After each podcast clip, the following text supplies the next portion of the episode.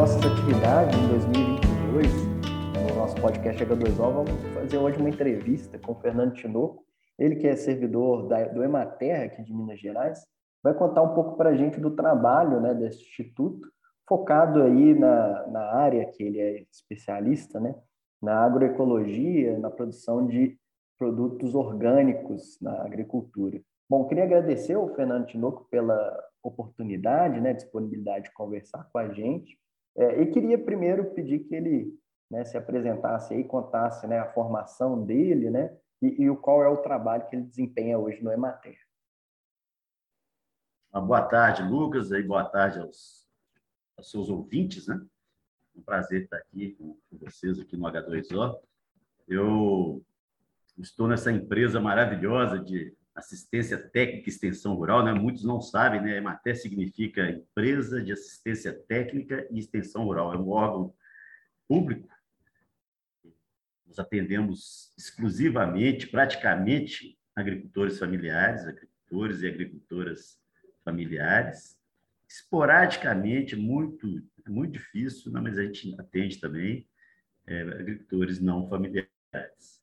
Eu, eu estou aqui na empresa 25, né, quase 26 anos e sou engenheiro agrônomo, especialização, mestrado nessa linha mais ecológica mesmo, na agricultura orgânica. Foquei bastante nessa linha desde que eu entrei, entrei muito jovem na empresa, com essa visão né, ecológica de produção de alimentos orgânicos, produção de alimentos com menos agrotóxicos. Isso é muito importante a gente focar aqui também. A gente não trabalha só com agricultura orgânica. A agroecologia ela pega a agricultura convencional também, reduzindo o uso né, dos pesticidas, né, de agroquímicos mais agressivos.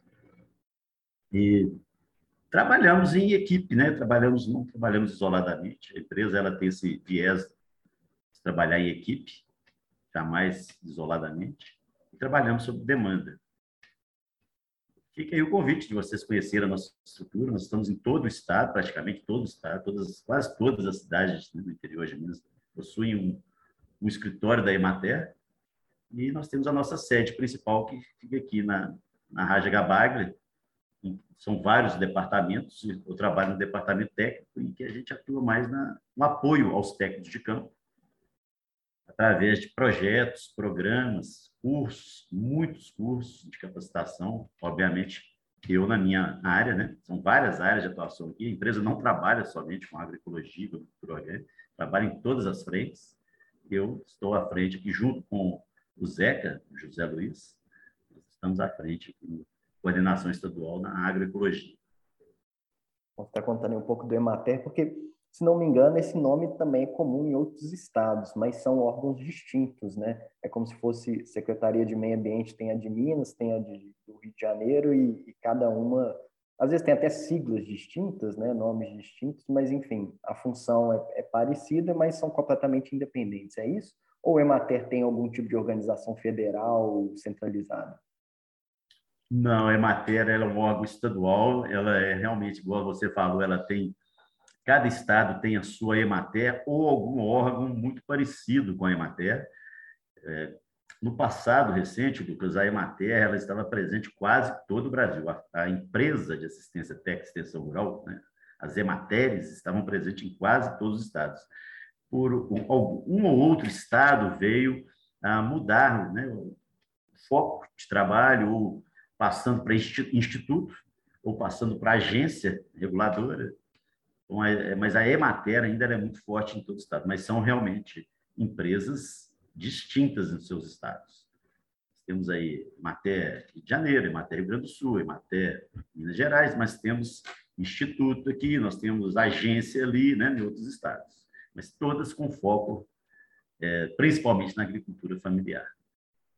É, agora, eu vou tirar uma dúvida particular minha aqui, porque eu me confundo um pouco né, com a estrutura do Estado. Eu sei que tem tem a CEAPA, né, que é a Secretaria de, se não me engano, de Agricultura e Pecuária, tem a Rural Minas e tem a EPAMIG.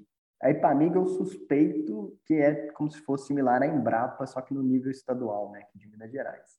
É, você conseguiria delimitar ali para a gente qual seria o escopo de cada uma dessas instituições aí, separando né, do que, que seria da Emater? Sim. A, Você tocou numa empresa que, infelizmente, fechou as portas, a Rural Minas fechou, Lucas, e a Emater encampou parte da Rural Minas. Então, a, a Rural Minas trabalhava muito com muitos açudes, bacias de contenção, eh, represas, né? estradas rurais. A Emater ela, ela encampou alguns maquinários, continuamos o, um pouco do trabalho, não, não, não igual como era antes, né?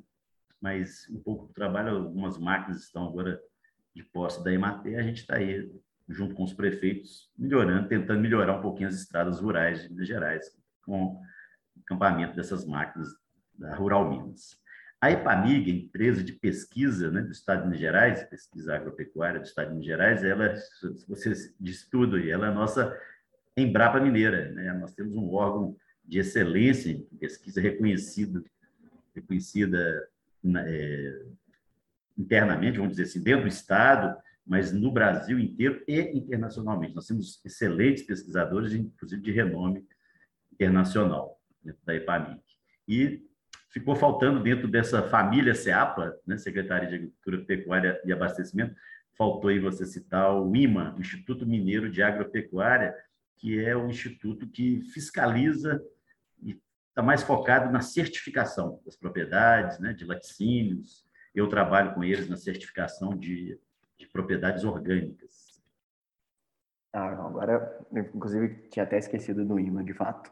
É, mas é, vale, vale ressaltar, Lucas, que o IMA, nós, nós temos um selo de orgânicos do Estado, ele é, é o único órgão do Estado que certifica gratuitamente para o agricultor familiar. Não é cobrado nada para o agricultor familiar, né, pelo IMA né, e pela Emater, obviamente, para chegar aí ao sonhado, muitos produtores sonham com isso, a chegar com um produto certificado como orgânico.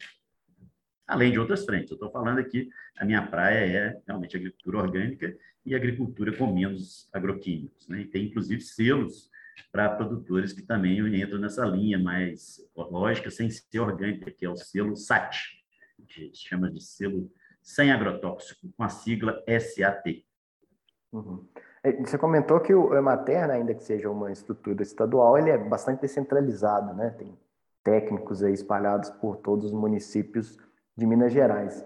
É, e a, além disso, eu queria saber, é, bom, você comentou de cursos, seminários, é, enfim, instruções, né? É, esse é o foco do instituto, é, na verdade, eu estou falando chamando instituto, mas é empresa, né? É o foco da empresa, uma empresa pública, no caso. É, é o foco da empresa ou, ou, enfim, existem outras áreas de atuação né, que o, o Emater também contempla? É, o foco principal da Emater não, não é curso. O curso faz parte do nosso bojo de, de atribuições, né, de demandas. Na verdade, as demandas vêm... De onde vêm esses cursos? Né? Por demandas do, dos trabalhadores rurais, dos agricultores familiares. Então, eles... É, como é que então, como é que funciona a Emater? Qual é o nosso produto principal? É assistência técnica e extensão rural. O que é isso? Levar ao homem do campo o conhecimento, né? que a ciência produz, pesquisa produz, a gente leva para o campo. De, de, de uma forma bem harmoniosa, né? com aquele velho tato do mineiro, que está conquistando né? Seu, seus amigos aí na roça, gratuitamente. Né? Tem que deixar claro aí para os seus ouvintes que a Emater, para a agricultura familiar, para o agricultor familiar, não cobra nada. Né? Nada, nada mesmo. É a nossa, é a nossa, o nosso motivo de existência, a Emater existe, só existe porque existe uma agricultura familiar e, graças a Deus, muito forte no estado de Minas Gerais. Aí vem, né, dentro da sua pergunta, os cursos, seminários, dias de campo, palestras, isso tudo nasce, né, se culminam através dessas visitas técnicas. Então, o técnico de Emater vai lá na comunidade do Mucambo, por exemplo, lá na, em Varzelândia ou lá em Montes Claros, e há, há, um consenso comum da comunidade, a gente trabalha muito na forma de é, organizacional de associativismo, cooperativismo, escutamos muito mais do que falamos, e a, essas demandas chegam até nós aqui, uma demanda grande, né? Eu agenda, para você ter ideia, minha agenda fechou até julho, né? até julho desse ano.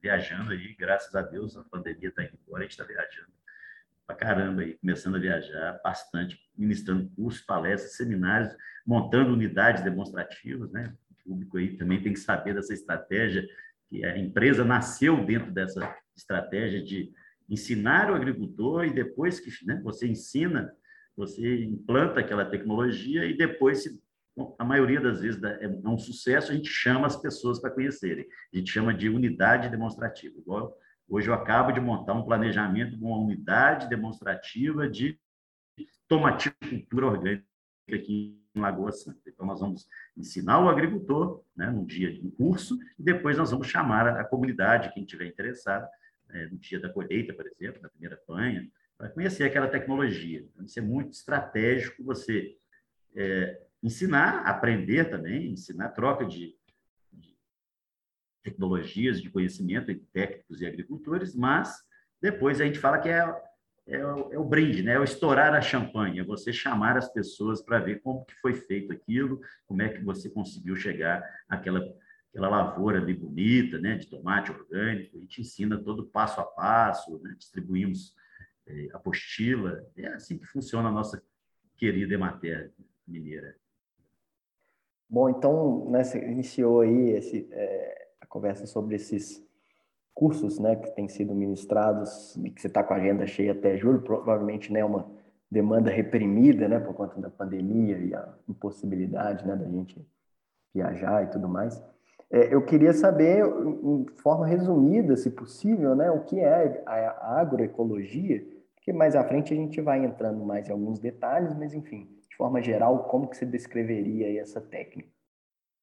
A agroecologia para os, os vamos dizer, os especialistas maiores, as grandes feras, nós temos grandes autores, grandes pesquisadores, professores, eles consideram inclusive uma ciência nova, uma ciência que busca implantar novos, eh, novas agriculturas, novas agropecuárias. Quais são essas novas agropecuárias? São sistemas produtivos com viés ecológico muito forte. Com essa questão ambiental, você está eh, falando de meio ambiente, né, de água, isso aí é o foco principal da agroecologia. Você já entra numa subbacia ou numa microbacia, já faz um estudo técnico, né? nós ajudando, a gente faz um estudo daquela microbacia, e depois de um estudo minucioso, a gente parte para as ações. Isto é agroecologia. Agora, se vai chegar a uma produção orgânica ou não, isso é outra história. Isso aí é questão de interesse do agricultor né? e interesse em estar adotando novas técnicas de produção. Isso aí a gente isso é o gostoso da agroecologia. Você não somente foca, trabalha né, naquele, no produto ali ecológico, no produto orgânico, de maneira alguma. Primeiro é todo um estudo local, para depois agirmos em comum acordo com a comunidade ou com a família, ou, se for o caso, com aquela, é, aquele produtor ali que está mais isolado. Tá? Há casos também de atuações de produtores isolados, mas não é o nosso foco principal, não. O foco mais é de bacia, de microbacia, de atuação em conjunto com a comunidade local. Então, é isso é agroecologia. É, resumindo, a agroecologia é a busca incessante, né, constante, de buscarmos uma produção mais sustentável, seja ela orgânica ou não. Entendi. E, bom, e aí entra uma, uma pergunta né, provocativa, se esse caminho produtivo né, não seria um retrocesso. Imagino que no passado a agricultura que a gente tinha como humanidade fosse uma agricultura orgânica quando a gente não tinha ainda pesticidas, fertilizantes industriais, enfim. E esse avanço, muito se fala né, do agronegócio, que a, a produção se dá hoje possível para alimentar a população por, enfim, por, por conta desses avanços né, da, da química, é, da própria biologia, né, focada aí na, no desenvolvimento de agrotóxicos e na questão dos fertilizantes industriais, né? né você tem ali a, a metodologia Haber-Bosch, né, para poder assimilar o nitrogênio, né, na, na forma de amônia para poder produzir nitrato. Você tem as jazidas aí de mineração de fósforo e a produção de KCl, de potássio, enfim, são os principais aí, né, nutrientes que se utiliza na, na produção agrícola. Enfim, é, é, essa técnica não seria um, dar um passo atrás e por isso seria menos eficiente ou a, a, se, se, adiciona muito conhecimento para poder, enfim, torná-la tão eficiente quanto essas técnicas que, como eu falei, que, que fazem uso né, de agrotóxico e fertilizantes industriais. Não, ótimo, ótimo. Isso é, muito pertinente. É uma confusão muito grande do público, né, das pessoas, em achar que a agricultura ecológica é um retrocesso. De maneira alguma. Nós trabalhamos com é, ciência, com muita pesquisa. Nós estamos conseguindo produzir café, Lucas, acima da média nacional. Nós conseguimos 40, 50, 60 sacas de café orgânico e a média nacional é 30 sacas, né, do convencional aí dentro do foco aí do que você acabou de falar do agronegócio aí a base da, da química sintética, né, dos nitratos. Então a gente está conseguindo dentro de uma forma mais biológica, fixando nitrogênio de uma forma mais natural, utilizando microrganismos, nós estamos conseguindo atingir níveis de produtividade exorbitantes. Só para vocês terem ideia, se o público ter ideia, o agro brasileiro está entrando nadando de braços abertos com a agroecologia. O pessoal tem que acompanhar o que está acontecendo. Quando você vê uma ministra lançando a Política Nacional de Bioinsumos, volte ao passado um pouquinho recente. Quem é que trabalhava com bioinsumos? Quem é que trabalha com micro-organismos? São os produtores orgânicos, são os produtores agroecológicos, e essas técnicas são viáveis, funcionam e reduzem o uso de agroquímicos. Isso é muito importante. A água precisa muito disso. Algumas regiões você não vai conseguir produzir sem o uso de alguns fertilizantes, de alguns agroquímicos, ah, mas a grande maioria dos nossos clientes, dos agricultores familiares, pensa bem, nós estamos falando de micro áreas, de pequenas áreas. Esse pessoal não tem grana para comprar nitratos e muito menos agroquímicos, né, os agrotóxicos triplicaram, duplicaram, triplicaram durante a pandemia. Então, a agroecologia está crescendo muito e tem muita tecnologia boa dentro dela aí.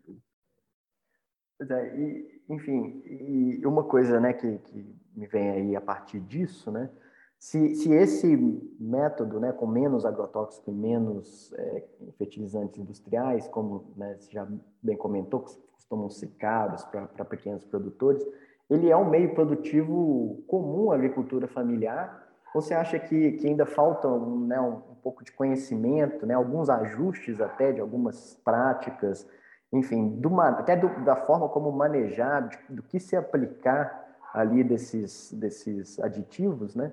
É, pra, em busca, por exemplo, dos selos, né, que você comentou que existem, ou, enfim, para poder ter o selo, obviamente, para agregar valor ao produto, né, e com isso conseguir lucrar um pouco mais com o produto, mesmo com pequenos terrenos, conseguir aí uma, uma renda né, suficiente, satisfatória para você, enfim, para uma, uma vida boa. Né? É, eu acredito que a agricultura familiar ela ainda carece muito de informação.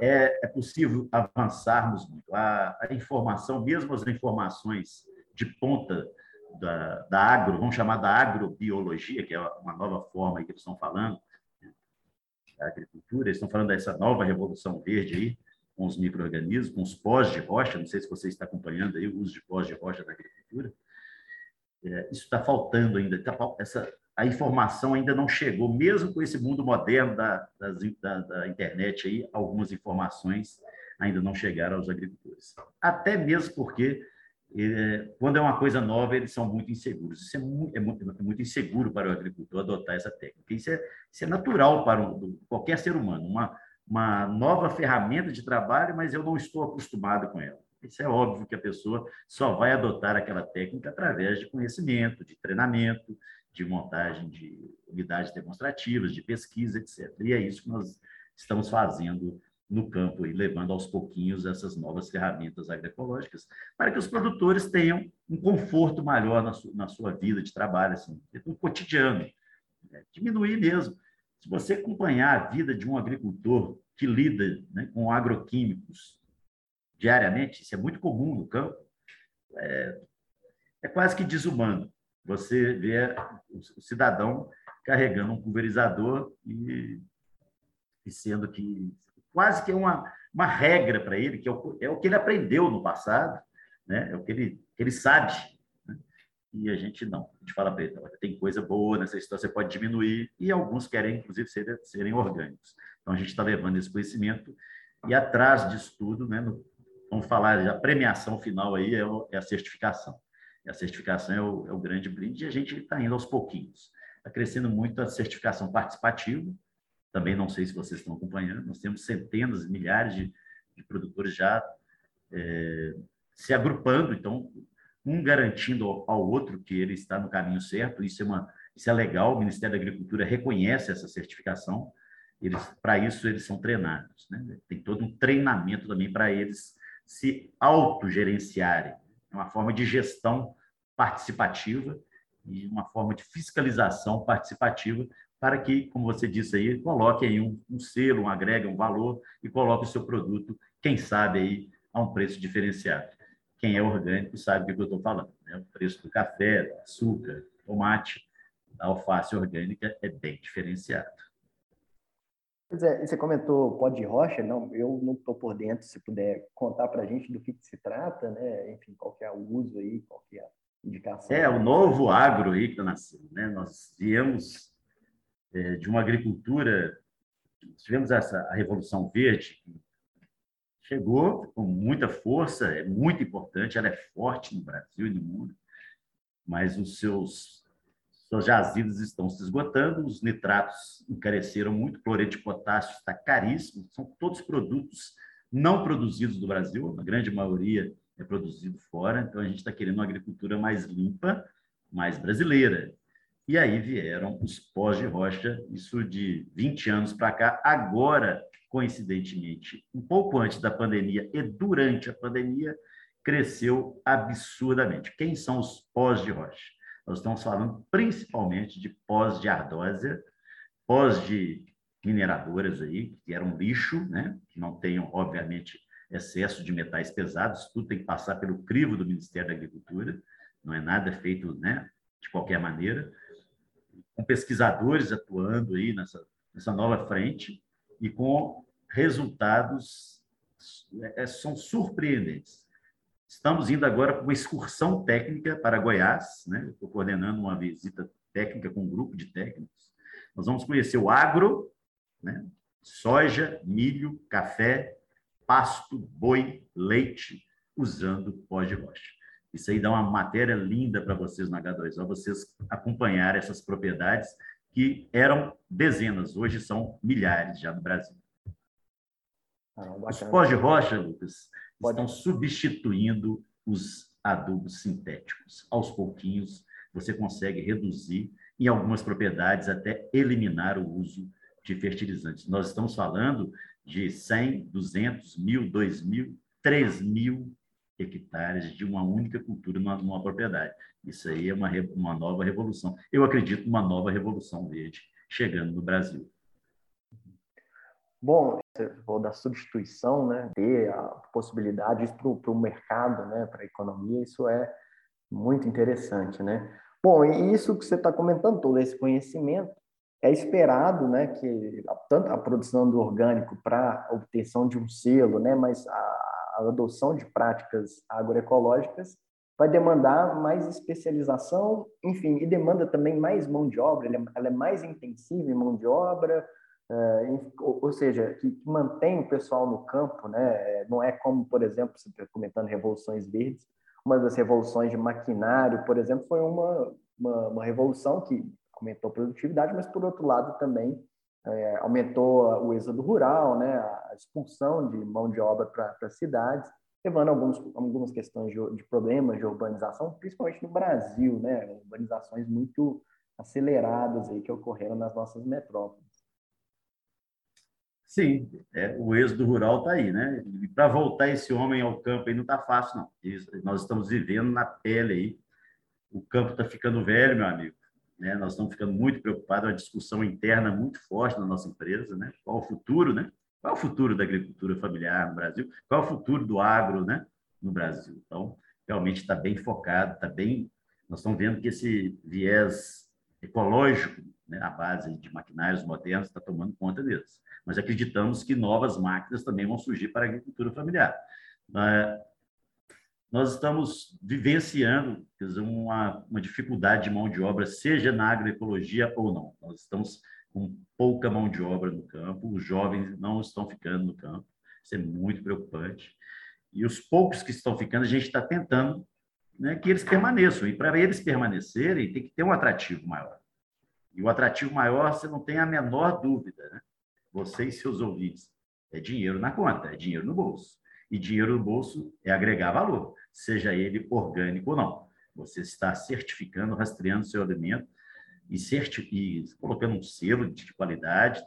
Esse é um programa até estruturador do Estado, é, é uma, uma das estratégias do, do atual governo, é estarmos aí rastreando a produção, seja ela orgânica ou não, colocando aí um selo de qualidade. Se Deus quiser, isso vai, vai avançar muito, porque nós temos que usar, usarmos aí a criatividade, a inteligência, não fazermos loucuras, nada disso, com muito pé no chão, porque é muito preocupante a questão da mão de obra. E você citou a agricultura ecológica, a agroecologia, ela requer mais mão de obra. O fato de você não usar é, um, Vamos, vamos, lá, então, na agricultura orgânica. Especificamente aqui agora, vamos entrar na seara da agricultura orgânica, que é, um, que é uma veiazinha da agroecologia. Né? Olha, se não tiver mão de obra especializada, treinada, mas tem que ter mão de obra, e é mais mão de obra assim, você não consegue produzir. Porque é inegável que um herbicida, um dessecante, um seca-mato, que o pessoal na roça fala, faz um trabalho né, exorbitante de uma capina aí, de uma enxada, não dá nem para comparar, né? Uma roçadeira. Né? Então, isso aí nos preocupa muito, porque cadê o jovem no campo? Isso aí é preocupante. Bom, apesar disso, né, dessa, dessa dificuldade contra a mão de obra, você, você comentou que, que há, é um mercado em expansão, né, o interesse por isso, de agregar valor, de produzir é, alimentos mais saudáveis até mesmo, né, e a procura do, do mercado de consumo, né, tem se atentado a isso, tem sido mais exigente, né, e até mais disposto a pagar pelo preço. Queria saber se você teria números assim para dizer, né, a expansão que você tem observado aí, que você já até comentou mais cedo, que, que ilustrem isso. É, os números são assustadores no bom sentido. Nós tínhamos há 10 anos atrás, em Minas Gerais, pouco mais de 300 produtores orgânicos. Aí você vai hoje lá, são mais de 1.200, 1.300, estou falando certificados. Não certificados, esses produtores que por um ou outro quesito, agricultura orgânica, você entra num rol de um checklist de fiscalização, de perguntas e respostas, de exigências legais, e acaba que pega um, um quesitozinho, inclusive, um dos principais deles é a água, né? É um dos temas aqui principais da sua seu podcast, eu acho que é o principal tema de foco seus aí, né? A própria, a própria sigla da sua, do seu podcast já fala tudo.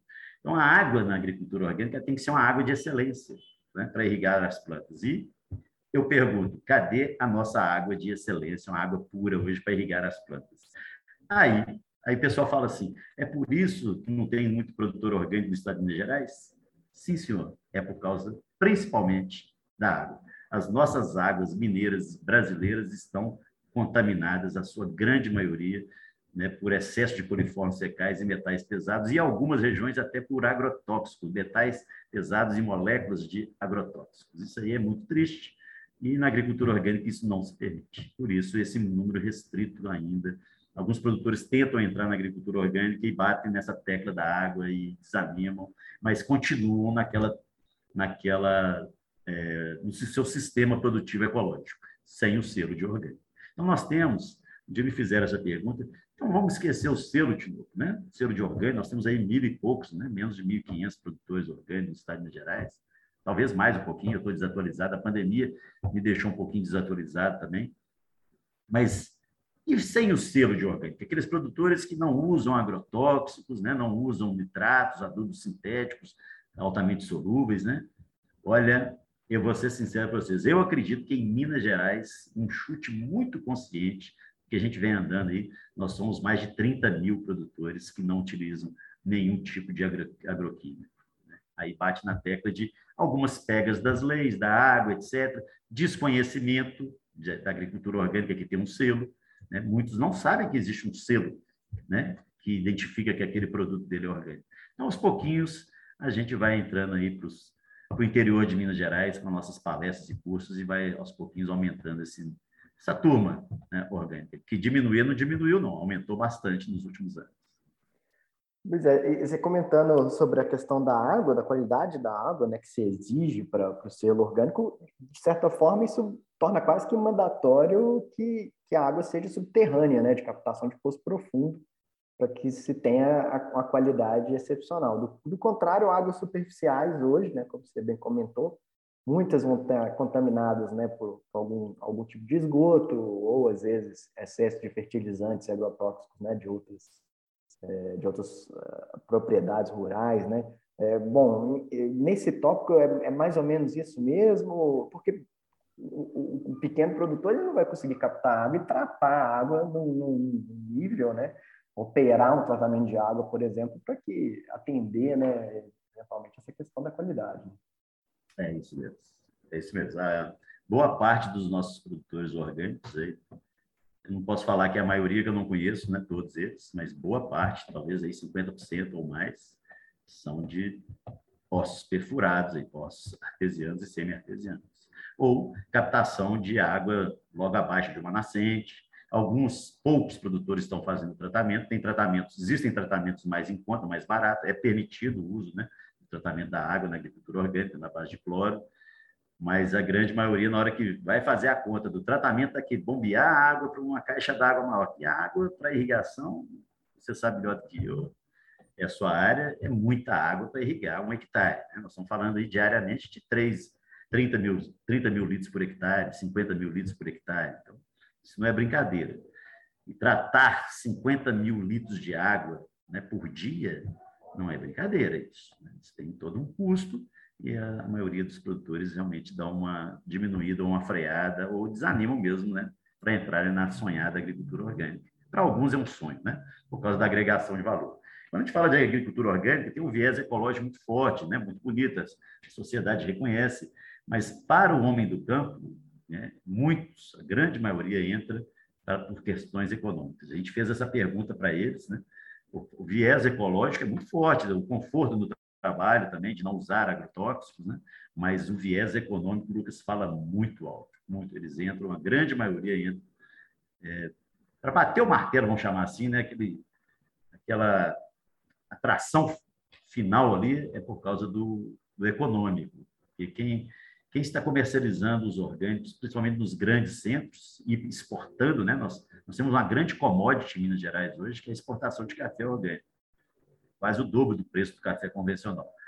E está faltando muito café orgânico. Então, a chamada né, do consumidor europeu, asiático, americano, australiano, esse pessoal está querendo café orgânico e não tem café orgânico. E aí, o que fazer? Então, a gente está incentivando cada vez mais e a gente acredita que em breve a gente vai estar tá aí é, dobrando a área de café orgânico. Eu acredito que nos próximos 10 anos vão estar tá dobrando ou triplicando a área de cafés orgânicos ou cafés especiais na linha mais ecológica. Também tem a certificação, é o Fair Trade, não sei se você conhece, o Fair Trade ele, ele é um prêmio, né, um, uma certificação a, a mais também com café que é, aquele agricultor que segue uma, um quesito, alguns quesitos, algumas regras, a, a, exemplo de preservação do meio ambiente, né, de preservação da, da sua água, da sua mata, é, não usar a grande maioria dos agrotóxicos. Isso aí o Fairtrade hoje está proibindo né, alguns agrotóxicos, a exemplo dos dessecantes que eu acabei de falar, do seca-mato, né, eles estão proibindo.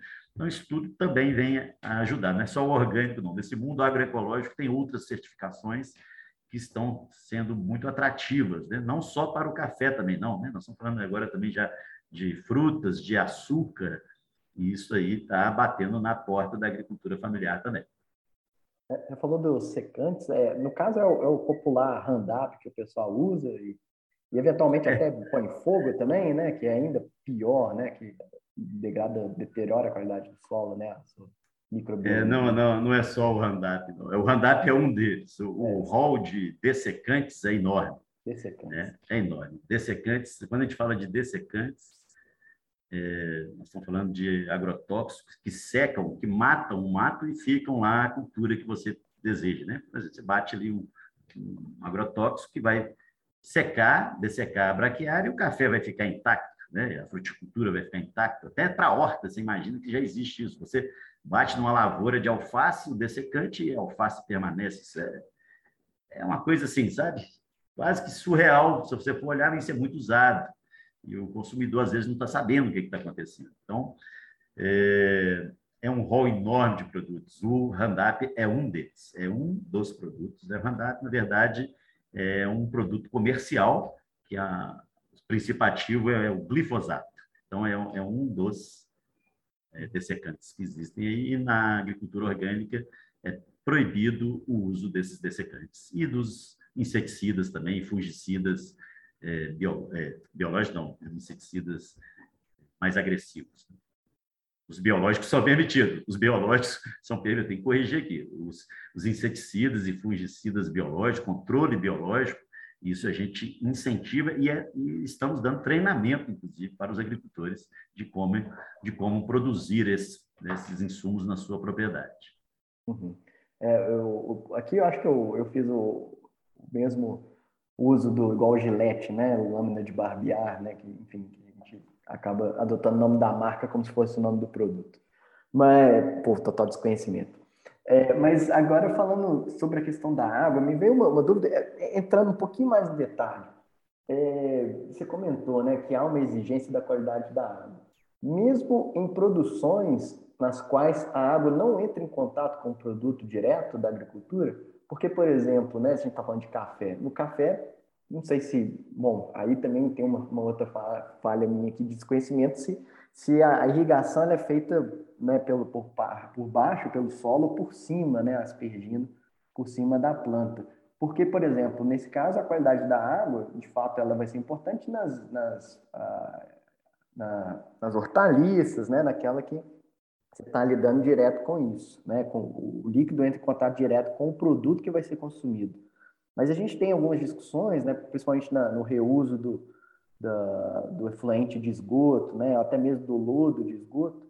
É, eventualmente se, se, faz possível, né? Quando você não tem é, o contato direto, né? Da, daquela, daquele fertilizante ou daquele é, efluente líquido, né? diretamente ali com o produto a ser consumido. Né? Nem mesmo, mesmo nesses casos é permitido, né? o, selo, o selo ele não veda alguma discussão nesse sentido de flexibilizar nesses casos, enfim, ou, ou ele é bastante taxativo né? na, na questão de forma geral da, da água que vai ser utilizada, independente de como é irrigado aquela cultura. É, é, isso aí vale realmente mais para hortaliças. Né? Quando a gente fala de água de irrigação, que gasta muita água de irrigação, é para hortaliças.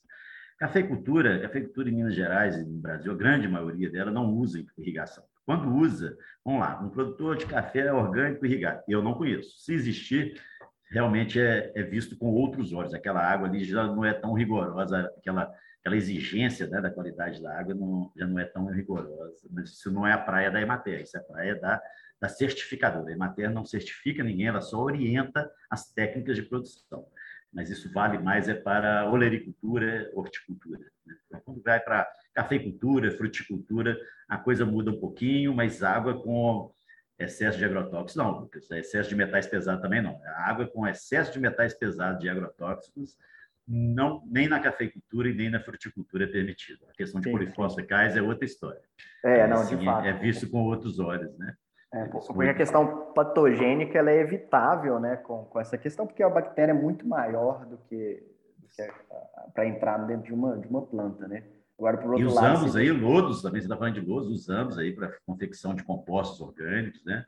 A gente usa muito é, uns rejeitos para confecção de compostagem. Digas de passagem, todos os produtores certificados, todos os adubos orgânicos têm que passar por um processo de fermentação biológica. É proibido o uso de dejetos de animais ou qualquer outra fonte biológica, se não se in natura, tem que passar por um processo de fermentação para ter uma seleção, né, para matar, eliminarmos ali algumas bactérias e fungos, eh, vamos dizer assim, que poderão descaracterizar, poderão prejudicar né, a certificação. Uhum. Isso até mesmo para a segurança do, do próprio agricultor, né, que vai aplicar, fazer né, Com certeza. no campo. Né. Para o agricultor e para o consumidor final. Uhum. Certo. É porque, né, comentando os agrotóxicos aí, né, você falou metais pesados, aí eles estão disponíveis em forma de íons, né, então, de fato, eles podem ser absorvidos, por exemplo, para uma uma espécie frutífera, né? Que seja, ele consegue entrar para dentro da, das células da planta, né? Ao contrário do que a gente está falando de patógenos, que já não é o caso.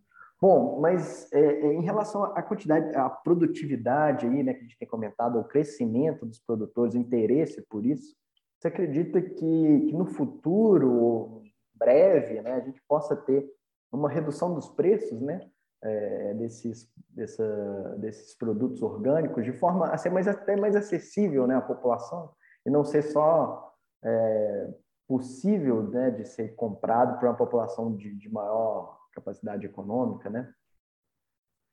Com certeza. Esse é o nosso foco. O foco do, do nosso departamento é que aumente a produção de orgânicos em todo o estado e que os preços caiam e cheguem a patamares de estar ali, quase que preço a preço, um pouquinho acima do convencional, para que não seja uma coisa exorbitante, que não seja duas vezes, três vezes mais caro, não é isso que a gente quer, não. E isso já está acontecendo no interior. Se você for para o interior de Minas Gerais e visitar as feiras livres, né? A Emater de Minas, não sei se vocês sabem, dentro das várias atribuições nossas, nós também incentivamos a criação de feiras livres. Então, as feiras livres é, no, no, interior, no interior de Minas Gerais, nós já temos muitos produtores que não utilizam nenhum tipo de agrotóxico, nenhum tipo de fertilizante sintético, né? mesmo não estando com o selo de produtor orgânico, você vê ali os preços muito atrativos. A gente fala que é quase que o mesmo preço. Por quê? Isso é óbvio. Né? Você, boa parte dos produtores possuem uma vaquinha, né? um gado na sua, na sua, na sua propriedade. Né? Tem as galinhas, né? o esterco dos frangos, das galinhas. Às vezes faltava ali uma mãozinha mesmo para eles aprenderem como lidar, como potencializar o uso daquele fertilizante que a gente está ensinando a potencializar. Né? A gente está fazendo a mistura né? desses rejeitos dos animais, esses dejetos, com fontes naturais, minerais, potencializando e utilizando a, a parte biológica né, da agricultura. E a coisa vem acontecendo muito bem, obrigado. Produtividades elevadas. Né? Nós estamos aí, exemplo do café, do açúcar, da, da fruticultura, a olericultura. Nós temos hortas maravilhosas, mais bonitas até, não devendo nada à agricultura convencional, né? agricultura é, que leva os fertilizantes sintéticos, os agroquímicos né, no geral. São vários produtores, são vários exemplos, são vários bons exemplos que a gente queira que vire vitrine, né? que, que sirva de exemplo para, de, para os demais, né? que tenham interesse em entrar na, na agricultura biológica. Bom, então você está comentando aí uma série de, de aspectos, já, é, já comentou, na verdade, né? É, ligados à economia circular, né? uma, uma agricultura que está focada considerando a questão sustentável, a questão da ecologia. É, você poderia é, é, elencar aí quais foram, né? a gente já citou aqui até dos fertilizantes, mas enfim, quais são os aspectos aí que se, se considera né, a, a economia circular dentro né, de uma produção agroecológica? É, a economia circular é o que eu falei no início da nossa entrevista. O técnico né, da Emater, que, que vai numa propriedade tem esse viés mais ecológico, o produtor queira, né, esteja querendo se inserir no sistema mais ecológico, a primeira coisa é visitar a propriedade como um todo, ou a bacia, dar uma olhada ali como é que está a saúde daquela bacia, para a gente justamente entrar com as ações. As técnicas são as mais modernas e, utilizadas, inclusive, dentro do, do agro né, normal. A gente trabalha com cordões de, de contorno, curvas de nível, plantio em nível, plantio direto, então plantio na palha sem o uso de herbicidas, ou levar a palha para o seu sistema, ter uma biomassa de fora, trazer para o seu sistema para o solo não ficar exposto, aí nós teremos muito menos erosão. Né? Então, essa, é, vamos dizer, a agricultura visionária ecológica, no todo da comunidade, no todo da bacia como um todo, ela é muito vista na agroecologia. A gente só entra, a gente pelo menos pede para os colegas para entrarem com técnicas ecológicas na, ali na, na, naquele, naquele canteiro, naquela, naquela cova da bananeira, ali, naquele sistema, ali, depois de ver o todo. Né? E o todo requer compostagem, biofertilizantes, não colocar fogo, isso não é prática permitida, a gente não aceita isso, isso é coisa rudimentar demais não é bem-vindo em qualquer sistema. Isso não é permitido, seja ele orgânico ou não. Bom, e, e comentando que, né, das, dos colegas dos técnicos aí rodando o estado, estando presente, né, em vários lugares do estado, eu queria saber do que você observa, né, o, o, o retorno de quem leva a técnica adiante, né, é, em relação à produtividade, aos ganhos, né, o que, que vocês têm observado aí, alguns exemplos, algum exemplo específico em particular que você queira compartilhar também? São vários os exemplos, né? Especificamente, eu sou, eu sou suspeito para falar, né? Hoje eu abro o WhatsApp de manhã, um bom dia de uma agricultora, agradecendo, né? Durante a pandemia, nós, nós não paramos 100% da empresa, nós saímos aí durante a pandemia, de vez em quando, com autorização ou outra, agradecendo a mudança né, da lavoura dela, né, a mudança de vida dela e a mudança da lavoura dela. Isso é, isso é diariamente. Nós, se você visitar os agricultores aqui que estão trabalhando com as técnicas, não vou nem falar orgânico, porque já te falei que são relativamente pouco perto da, do agro aí, né? São poucos agricultores ainda. A gente sonha que isso aumente muito mais, mas produtores que estão utilizando as técnicas biológicas, agroecológicas, centenas e milhares. Qualquer lugar que você for hoje, a agricultura biológica, os, os insumos biológicos, vocês devem estar acompanhando isso na internet, eles cresceram mais de mil por cento.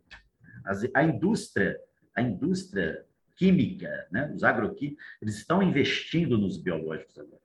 Nós temos insumos biológicos de multinacionais que vendiam agroquímicos, né, que vendem agroquímicos até hoje. Então, essas grandes empresas elas estão acordando também para essa nova é, agricultura, essa nova, essas novas técnicas biológicas, esses novos insumos biológicos, que são ferramentas essenciais na, no cotidiano. Então, o fato né, do agricultor reduzir, não vou nem falar do orgânico, que é, é uma vida maravilhosa que eles levam, de, você tem que ir uma hora numa propriedade entrevistar um produtor orgânico que era um produtor convencional. Converse com esse cara, isso dá uma matéria linda para vocês. Então, lá no Ivan da vida, que era um produtor que estava quase morrendo de tanto agrotóxico, falando sério, isso é coisa muito séria. Né? Contaminações esse pessoal eles não sabem o que é, é, é o excesso de, uma, de contaminações, porque eles quase que diariamente se contaminam por agrotóxicos. Né? Só que é tão pouca contaminação que eles não são, é, não desmaiam e nem são internados e não muito menos morrem. Não é isso. Eles, a contaminação ela é lenta e gradual. E poderá acontecer alguma coisa no futuro. Então, quando essas pessoas começam a sentir algum desconforto e aí a gente entra com as técnicas orgânicas e a vida deles se transformam, é muito gratificante. São muitos e muitos e muitos. Né? Então, a hora que você quiser visitar aqui, é esse cinturão verde de Belo Horizonte, Capim Branco, Chiquitibá, Sete Lagoas, norte, nordeste de Minas Gerais, o sul de Minas, é um absurdo. As cooperativas de agricultura é, natural, biológicas, nascendo, crescendo no sul e sudoeste de Minas, é uma coisa absurda. Nós estamos com agricultores orgânicos é, exportando café, mas não estou falando de um, dois, não, são dezenas de produtores que entraram aí nos últimos dez anos para esse rol de produtos mais valorizados lá fora. E o que eles relatam para a gente, além do. Eu falo que o conforto maior deles é a conta bancária, né? mas a saúde também fala muito alto.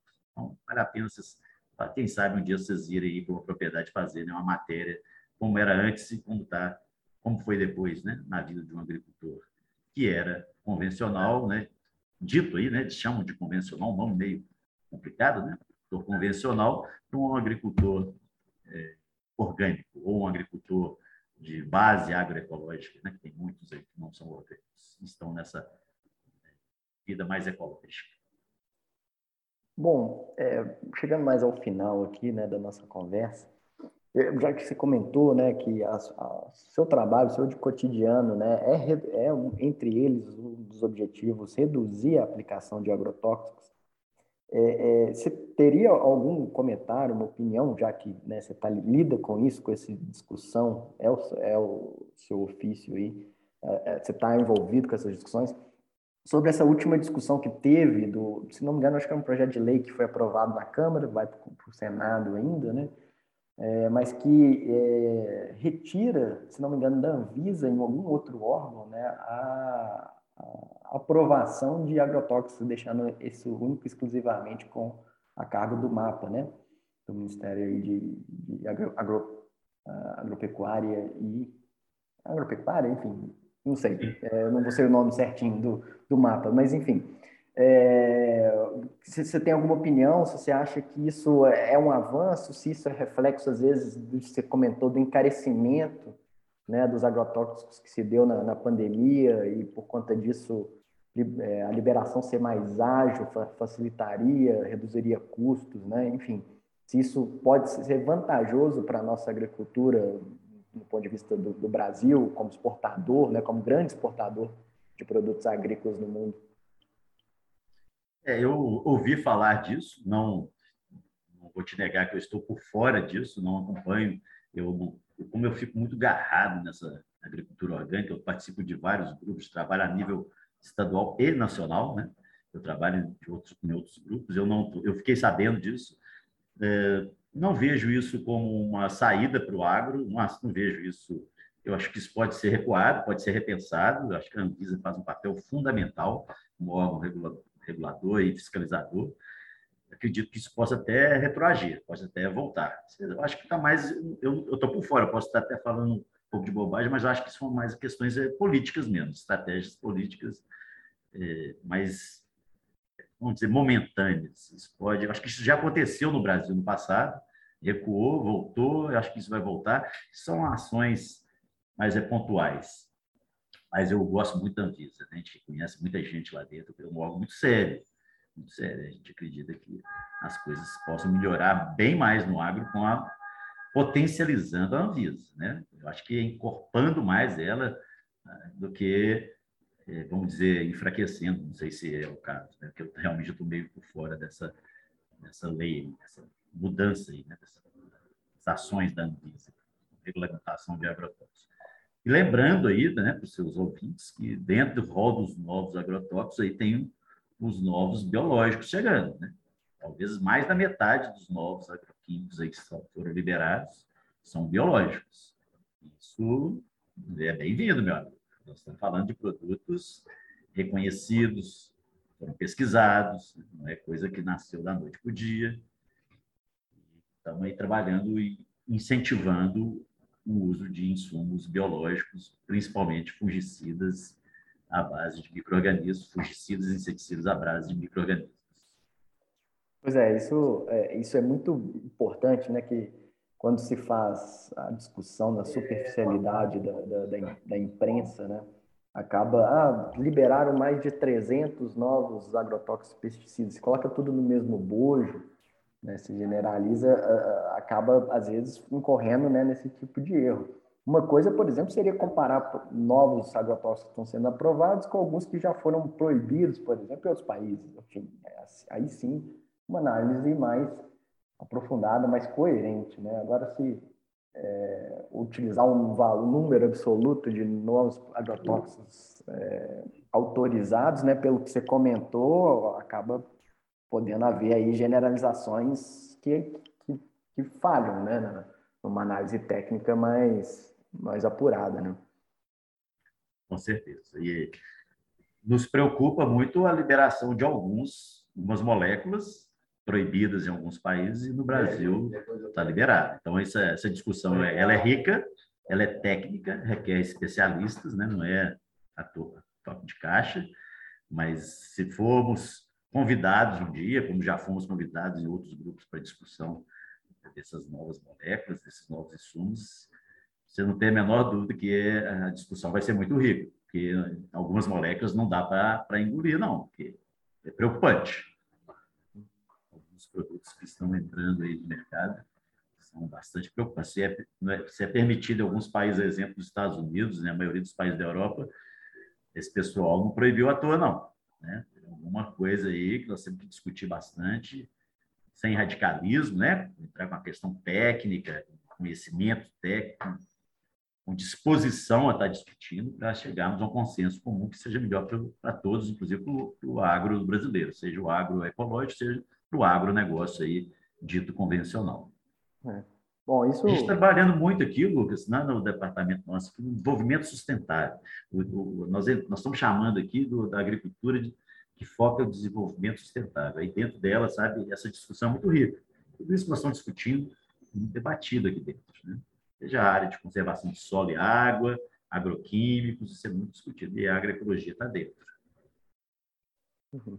É, pois é, e, e, a partir do seu último comentário reforça, né, o que, aquilo que a gente tocou até talvez superficialmente, e por isso, é, enfim, talvez a gente repense na hora de colocar no, no episódio, é, mas enfim, reforça a importância da Anvisa, né, um olhar do ponto de vista na aprovação de agrotóxicos, um olhar do ponto de vista da saúde, né, das pessoas, não só focado na, na produção que é o escopo, o métier aí do Ministério da Agricultura e Pecuária, né? Bom, mas enfim, continuo. Queria te agradecer mais uma vez a disponibilidade né, da conversa. Ao final, aqui, abrir para uma mensagem que você queira deixar aí aos nossos ouvintes, né? Enfim, tema livre, o que você quiser comentar, né? você fica à vontade. Eu que agradeço, Lucas. Foi um prazer estar no seu canal aí, né? no H2O.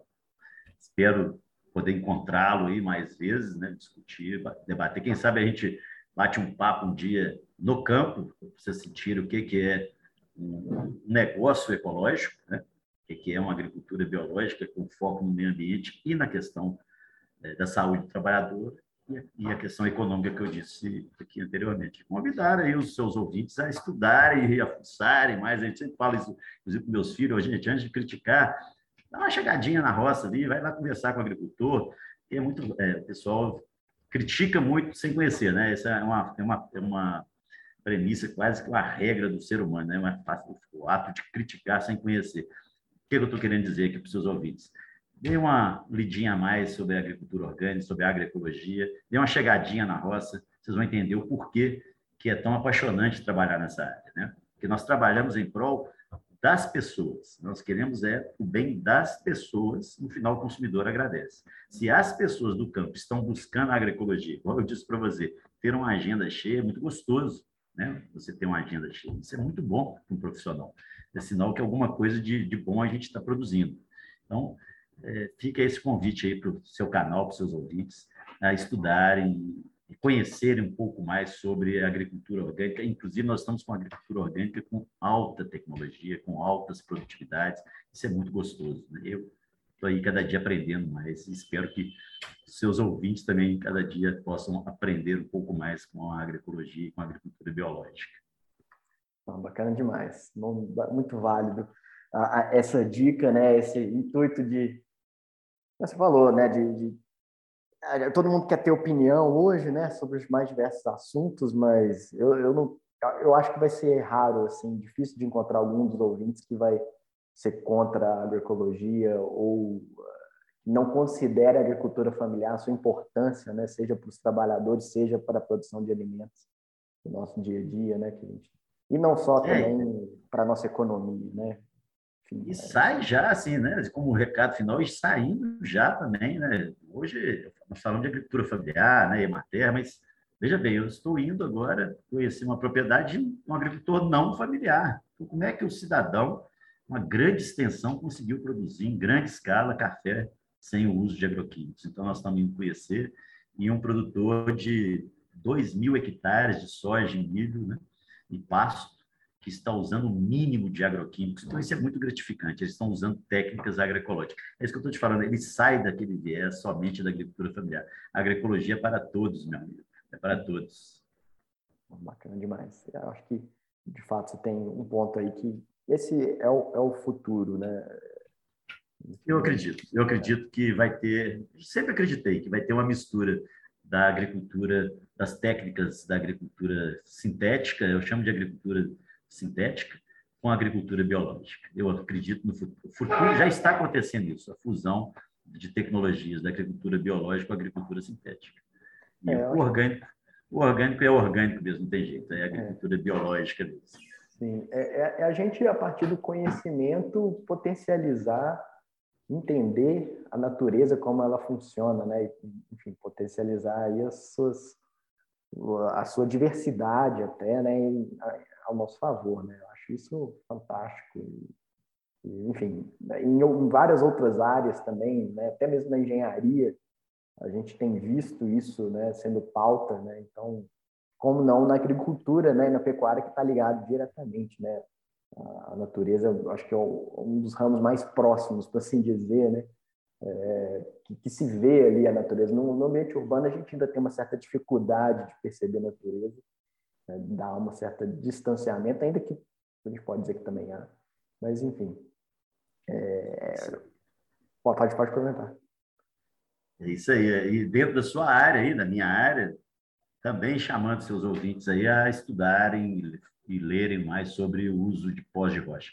Os pós de rocha já estão mudando, inclusive, a grade curricular de algumas universidades. Olha que coisa, né? olha que coisa. O que era lixo virou luxo, né? em função é, desse aumento maluco aí dos fertilizantes né? à base de potássio, nitrogênio, essa loucura que vocês, vocês estão acompanhando na, no, no, agro aí, né? Dobrou, triplicou o preço dos insumos e tô, os alimentos subiram, que é uma loucura. Tudo subiu, né? Os alimentos também. Então, é, os pós de rocha, eles estão chamando agora, né, os estudiosos, muitos estão chamando aí, várias lives da, da agricultura do silício, porque o, o, os pós de rocha, uma grande maioria deles, esses pós de rocha, né, essas montanhas que nós temos aí no estado e fora do estado, são ricas em silício. Então, é uma agricultura de um mineral que era até então desconhecido, né? Dentro da, da, da agricultura era pouco falado sobre o silício. E o silício está nos chamando assim: olha, não é só cálcio, magnésio, potássio, nitrogênio na agricultura, não, moçada. Eu estou vivo aqui, ó, o silício está vivo aqui, eu contribuo com vocês em muitas coisas. Isso está acontecendo inclusive com muito pouco ou nada de nitrogênio. Olha o que eu estou falando, estou falando de nitrogênio sintético. Como que você, você consegue ter produtividade alta com pouco aporte ou algumas áreas já estabilizadas sem nenhum aporte de nitratos? Isso seria uma grande revolução, uma nova revolução verde para mim, né? Pra, em vários temas. Então, vamos conhecer um pouquinho mais e estudarmos um pouquinho mais sobre os, os pós de rocha. E a água agradece, viu? O meio ambiente agradece e a água agradece. Uhum. Tá certo. Bom, valeu demais, Tinoco. Bom, pessoal, esse foi o nosso episódio de hoje. Né? Um abraço para vocês e até a próxima.